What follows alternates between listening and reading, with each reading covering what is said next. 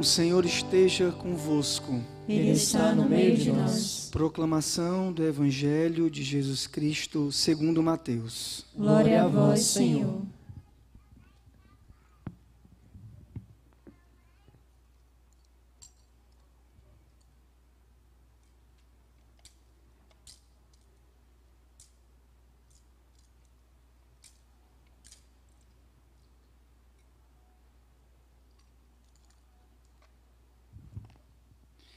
Naquele tempo, Jesus contou essa parábola a seus discípulos.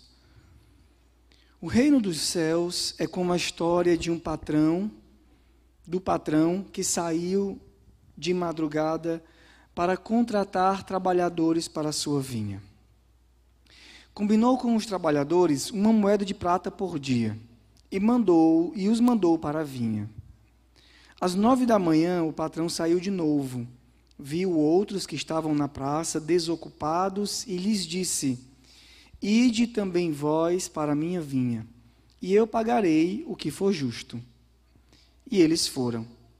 O patrão saiu de novo ao meio-dia, e às três horas da tarde fez a, e fez a mesma coisa. Saindo outra vez pelas cinco horas da tarde, encontrou outros que estavam na praça e lhes disse: por que estáis aí o dia inteiro desocupados? Eles responderam: Porque ninguém nos contratou. O patrão lhes disse: Ide vós também para a minha vinha. Quando chegou a tarde, o patrão disse ao administrador: Chama os trabalhadores e paga-lhes uma diária a todos, começando pelos últimos até os primeiros. Vieram os que tinham sido contratados às cinco da tarde, e cada um recebeu uma moeda de prata. Em seguida vieram os que foram contratados pri primeiro, e pensavam que iam receber mais. Porém, cada um deles recebeu também uma moeda de prata. Ao receberem o pagamento, começaram a resmungar contra o patrão. Estes últimos trabalharam uma hora só, e tu os igualastes a nós, que suportamos o cansaço e o calor o dia inteiro. Então o patrão disse a um deles: Amigo, eu não fui injusto contigo. Não combinamos uma moeda de prata? Toma o que é teu e volta para casa. Eu quero dar a este que foi contratado por último o mesmo que eu dei a ti. Por acaso não, por acaso não tenho direito de fazer o que eu quero com aquilo que me pertence? Ou estás com inveja porque eu estou sendo bom? E assim, os últimos serão os primeiros, e os primeiros serão os últimos. Palavra da salvação. Glória a vós, Senhor.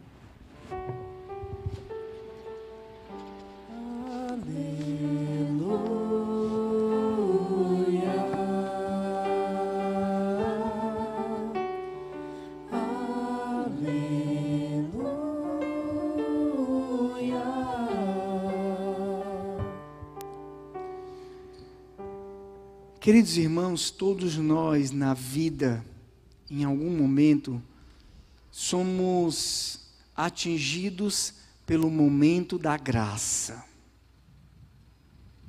Em algum instante da vida, tem aquela hora da graça, a hora salvífica da graça de Deus, na qual o Senhor intervém e muda a nossa vida. Aquele instante, aquele tempo irrepetível no qual Deus intervém para nos fazer homens e mulheres novos. O Senhor intervém. Em algum momento, Ele entra na nossa história, a gente não sabe porquê, e Ele ali nos dá a oportunidade de uma transformação total. Um momento único, que não volta atrás.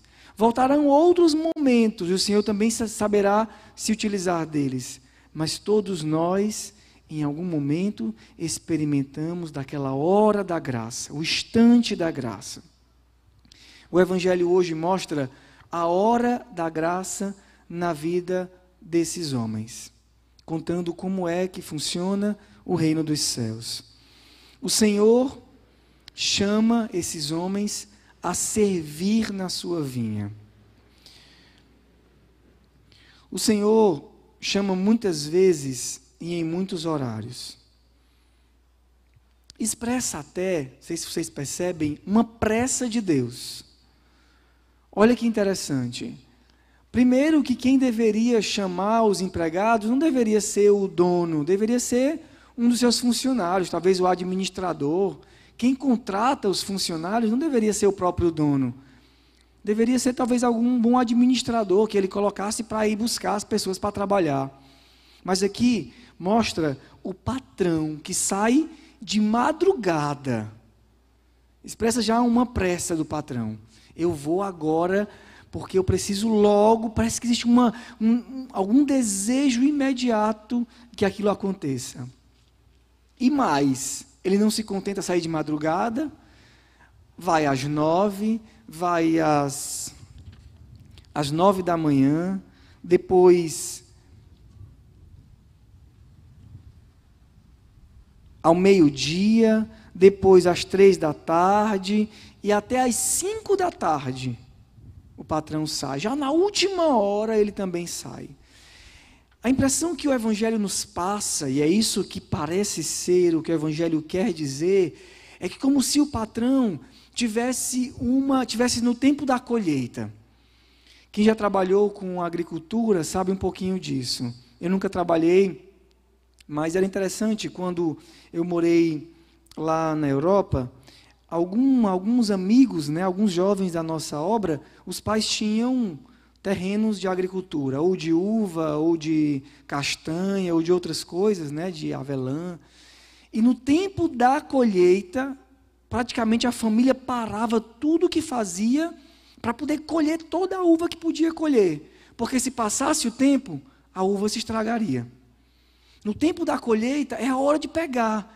Então, se você puder vir ajudar às 5 da manhã, venha. Se você vier às 9, vem. Se meio-dia, vem. O patrão está com pressa e ele sai na rua procurando quem trabalhar na sua vinha.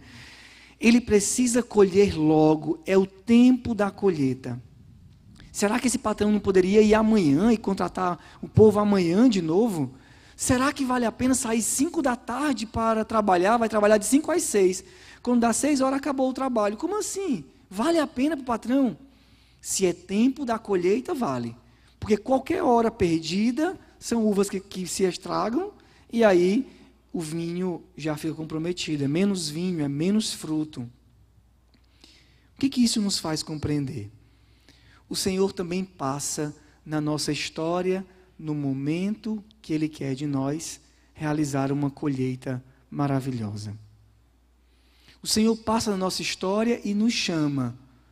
Nos chama naquele momento irrepetível da nossa vida para uma conversão mais profunda e para que nós demos, nós possamos colher e, obviamente, dar aquele vinho novo, aquele vinho saboroso. E o vinho, na Bíblia, como vocês sabem, simboliza a alegria.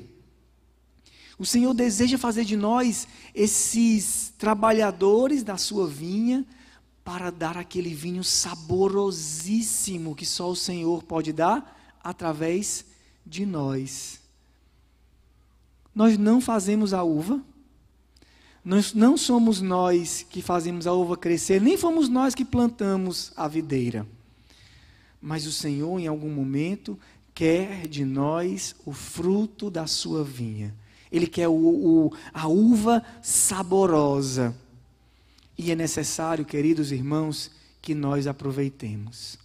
Nesses momentos na nossa história, o Senhor nos chama uma vez, duas vezes, três vezes, chama de madrugada, chama às nove da manhã, chama ao meio-dia, chama às três da tarde, chama às cinco da tarde, para dizer assim: vem logo, porque eu quero te dar os frutos é tempo de colheita, eu quero te dar os frutos.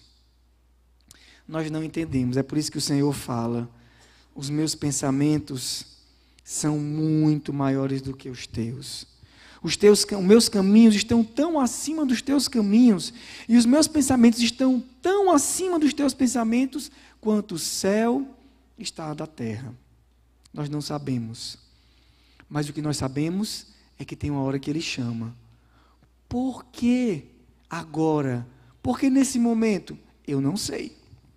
Mas eu sei que ele chama e chama apressadamente para que nenhum fruto se perca.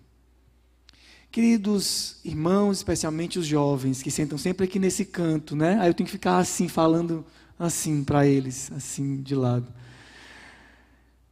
O Senhor nos providenciou um tempo maravilhoso, doloroso, mas como é próprio do Senhor, Ele sabe tirar, mesmo dos momentos de dores, frutos abundantes. Ele nos deu a graça de passar um tempo bem atípico na nossa vida, de muitas dores. E o Senhor, quase como igual esse evangelho, quase igual, ele passou na nossa vida por muitas vezes, nesses cinco meses, dizendo: Vem trabalhar na minha vinha. Alguns foram, outros não. Ele passa de novo e diz: Vem trabalhar na minha vinha. Alguns foram e outros não. Passou mais uma vez. Por que, que vocês estão desocupados? Por que, que tu está aí disperso assistindo Netflix, hein? Vem também tu trabalhar na minha vinha. E trabalhar na vinha não é simplesmente fazer algumas coisas por Deus, mas é entrar numa relação de amor. A vinha é o lugar da relação. A vinha é de onde sai o vinho. O vinho que nos lembra qual outra passagem do Evangelho? Quando foi que faltou o vinho no Evangelho? No casamento, nas bodas de Caná. E o vinho vai ser sempre uma lembrança dessa relação esponsal com o Senhor. Não é simplesmente trabalhar na vinha, não é simplesmente fazer coisas para Deus, é ter uma relação diferente com o Senhor. Nesse trabalho, o Senhor não quer simplesmente que nós colhamos as uvas. O Senhor quer que nós experimentemos do vinho novo. O Senhor quer nos dar o vinho novo. E isso nós estamos vendo. Como é bom escutar as pessoas e ver o caminho que Deus fez nesse tempo na vida de muitos de nós. Um tempo de dor, mas um tempo de sede de Deus um tempo de dor, mas um tempo onde a gente volta com todo o desejo do mundo de amar e de servir. A sede, a ausência, a falta, o reconhecimento da necessidade que nós temos de estar aqui, sentindo esse perfume do incenso, servindo com as nossas roupinhas brancas na liturgia, pegando o microfone e cantando para Jesus. Nós sentimos necessidade. Por quê? Porque esse trabalho nos dá o gosto do vinho. É quando nós estamos aqui, de mãozinhas postas, servindo aqui em cima, que a gente sai daqui e depois degusta do vinho novo. Queridos irmãos, é um tempo de retorno. É um tempo de retornar. E o Senhor passou várias vezes, mas não tem problema, porque Ele é misericordioso e bom. E hoje Ele passa às cinco da tarde, dizendo para você: Está acabando o tempo da colheita, mas ainda dá. Vem trabalhar na minha vinha. Vem trabalhar na minha vinha. Vem servir. E o Senhor precisa de servos hoje, no tempo que nós estamos, concretamente, nesse centro de evangelização, Ele precisa de servos. E Ele conta com você, mas não só para servir. Ele conta com você para te dar ali, naquele lugarzinho ali, naquele lugar que é o nosso tesouro, te fazer experimentar do vinho novo. Ele está ali exposto, querendo te dar o vinho novo. Ele não quer que você seja só um trabalhador. Ele quer te fazer amigo. Ele quer te fazer beber do vinho que é fruto da tua colheita. Todos os santos tiveram esse momento na vida. Todos os santos tiveram esse momento na vida. Alguns esperaram mais, outros esperaram menos. Alguns foram logo no comecinho da vida, outros foi só no finalzinho da vida. Não importa. Importa que a hora chega e se nós formos inteligentes, nós corremos e de, até nos adiantamos. Patrão, eu estou aqui desocupado, leva-me para trabalhar na tua vinha. Queridos, saiamos da desocupação do mundo. O mundo é desocupado. Desocupado sem ter o que fazer. E procura ocupar o tempo com entretenimento. Nós não. Nós ocupamos o nosso tempo com o reino, com a vinha. E quem, são, quem é a vinha? Quem é o reino? Os outros. É por isso que São Paulo fala hoje na leitura, na carta aos Filipenses. Vocês entenderam a leitura de São Paulo? Entenderam? Nunca mais eu perguntei para os jovens as coisas, né? Estão com saudade de eu perguntar as coisas. Vocês entenderam, né? A leitura de São Paulo? O que acontece com São Paulo? São Paulo quer, concretamente, ele quer morrer. São Paulo quer ir logo para o céu. São Paulo não quer mais essa vida, não. Ele quer ir para o céu. Mas sabe o que ele diz? Eu preciso ficar. Por causa de vocês, eu preciso ficar. Para ajudar vocês, eu preciso ficar. Então, se para vós, de um lado, eu desejo partir, por quê? Porque eu quero me encontrar com Cristo. O que seria de longe o melhor para mim mas para vós é necessário que eu continue a minha vida neste mundo. Por isso, viverei à altura do Evangelho de Cristo. São Paulo esqueceu de ver para si.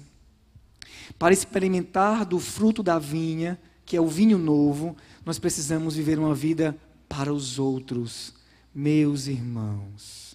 Viver para os outros é o segredo da nossa felicidade viver para os outros, sair de nós, viver para os outros, para os outros, para a vinha, para o bem dos outros, vai nos impedir desse sentimento, daqueles que estavam na vinha, mas não, percebe, não beberam do vinho novo. Tem alguns que servem na vinha, mas não bebem do vinho novo. Sabe quem são? São esses. Como assim?